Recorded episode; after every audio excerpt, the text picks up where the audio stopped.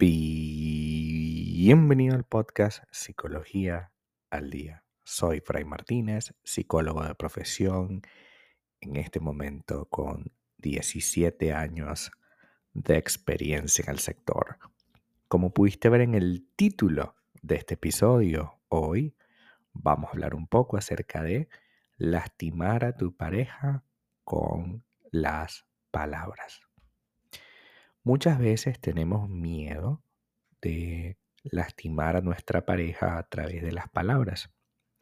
Y es que expresar lo que te molesta sin lastimar a tu pareja para algunas personas puede resultar tremendamente difícil, aunque parece lo más obvio.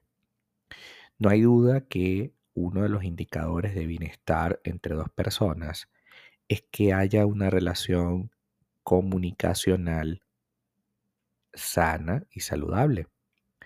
Un intercambio de palabras, opiniones y deseos es fundamental cuando se trata de expresar lo que nos molesta con la idea de no lastimar a tu pareja.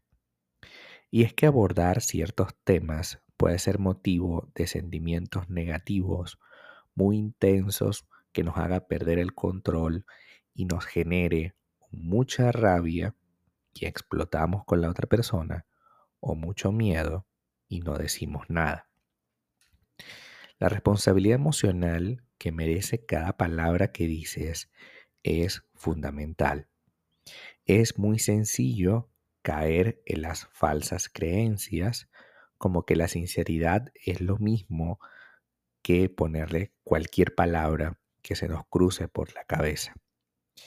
La reflexión es fundamental para que esas eh, carencias o esos deseos insatisfechos se transformen en palabras adecuadas para el contexto en el que estamos. Nadie quiere, eh, producto de la rabia que siente, decirle a su pareja lo primero que se le salga por la cabeza, ya que podemos correr el riesgo de decir cosas de las cuales nos podemos arrepentir. Y a diferencia de un golpe físico, el golpe de una palabra maldicha en un momento determinado puede ser tan o más dolorosa que eh, un, simple, eh, un simple acto agresivo como el golpe. El golpe tarde o temprano cura. Puede que no estés con la persona, pero cura la situación, pero una palabra mal dicha en un momento determinado puede cambiar radicalmente la manera como visualizamos tanto la relación como a nosotros mismos. La comunicación no es solo lo que yo digo y lo que tú dices. La comunicación es un proceso complejo en el que intercambiamos mensajes para resolver nuestros conflictos. Esta eh, este, este, peso que tiene la comunicación para nosotros implica entonces que no es solo para expresar lo que siento, es que debo canalizar esto que siento a través de ciertas palabras que se tienen que transformar en decisiones, en maneras de resolver nuestros conflictos.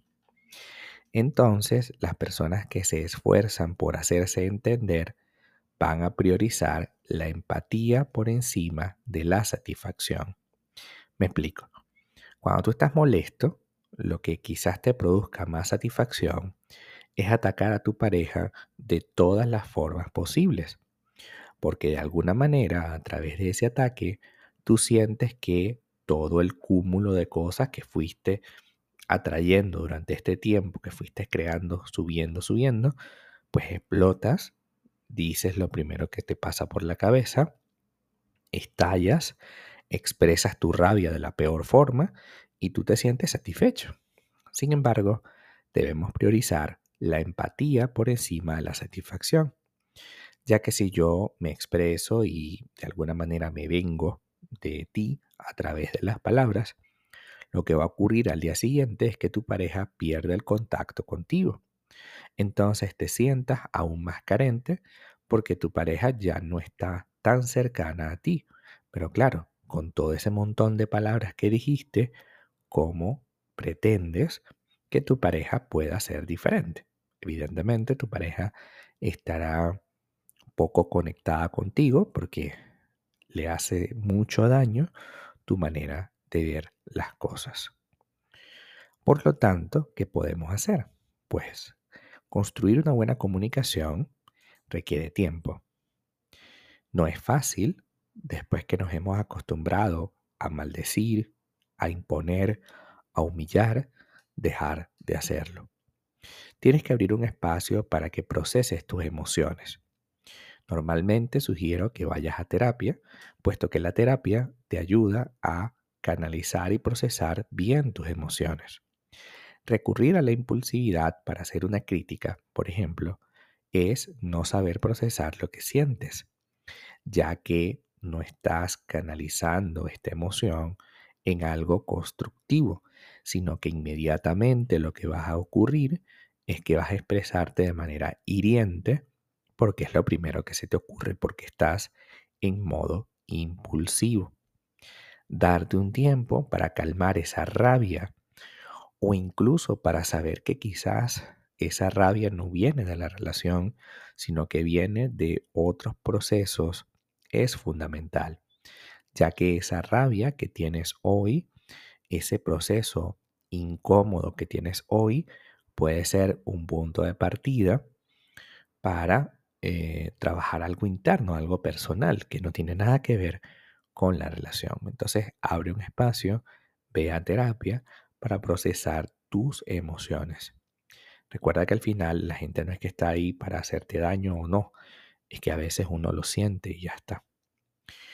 Eh, otro punto es, en vez de exigir, en vez de utilizar el siempre o el nunca, utiliza otro tipo de palabras.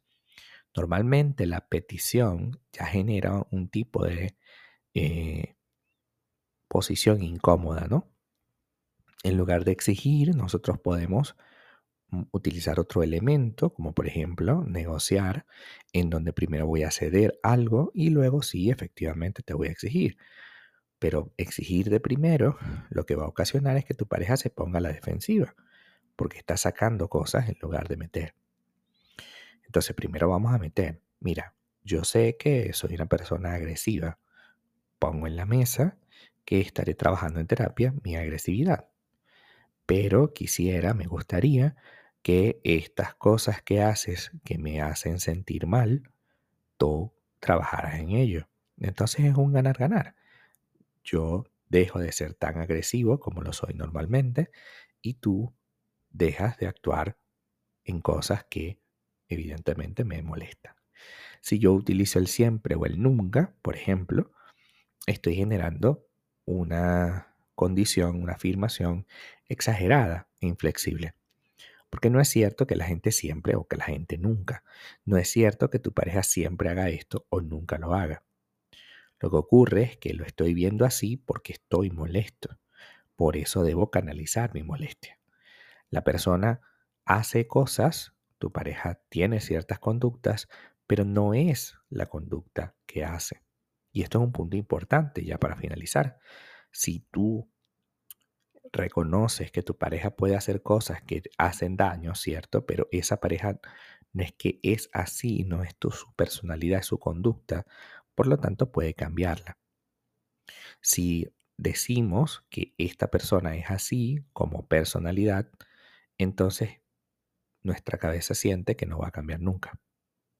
Así que entendamos que las personas hacen conductas, pero no necesariamente son así. Es decir, no es que eso refleja lo que es, refleja lo que hizo, que es diferente. Lo que hizo se puede cambiar. Hasta acá nuestro episodio del día de hoy. Muchísimas gracias por quedarte aquí hasta el final. Si deseas saber más sobre mi contenido, www.fraymartinez.com. Para consultas online, www.fraymartinez.com y también sígueme en mi Instagram, arroba fraymartinez20. Muchísimas gracias y hasta el próximo episodio.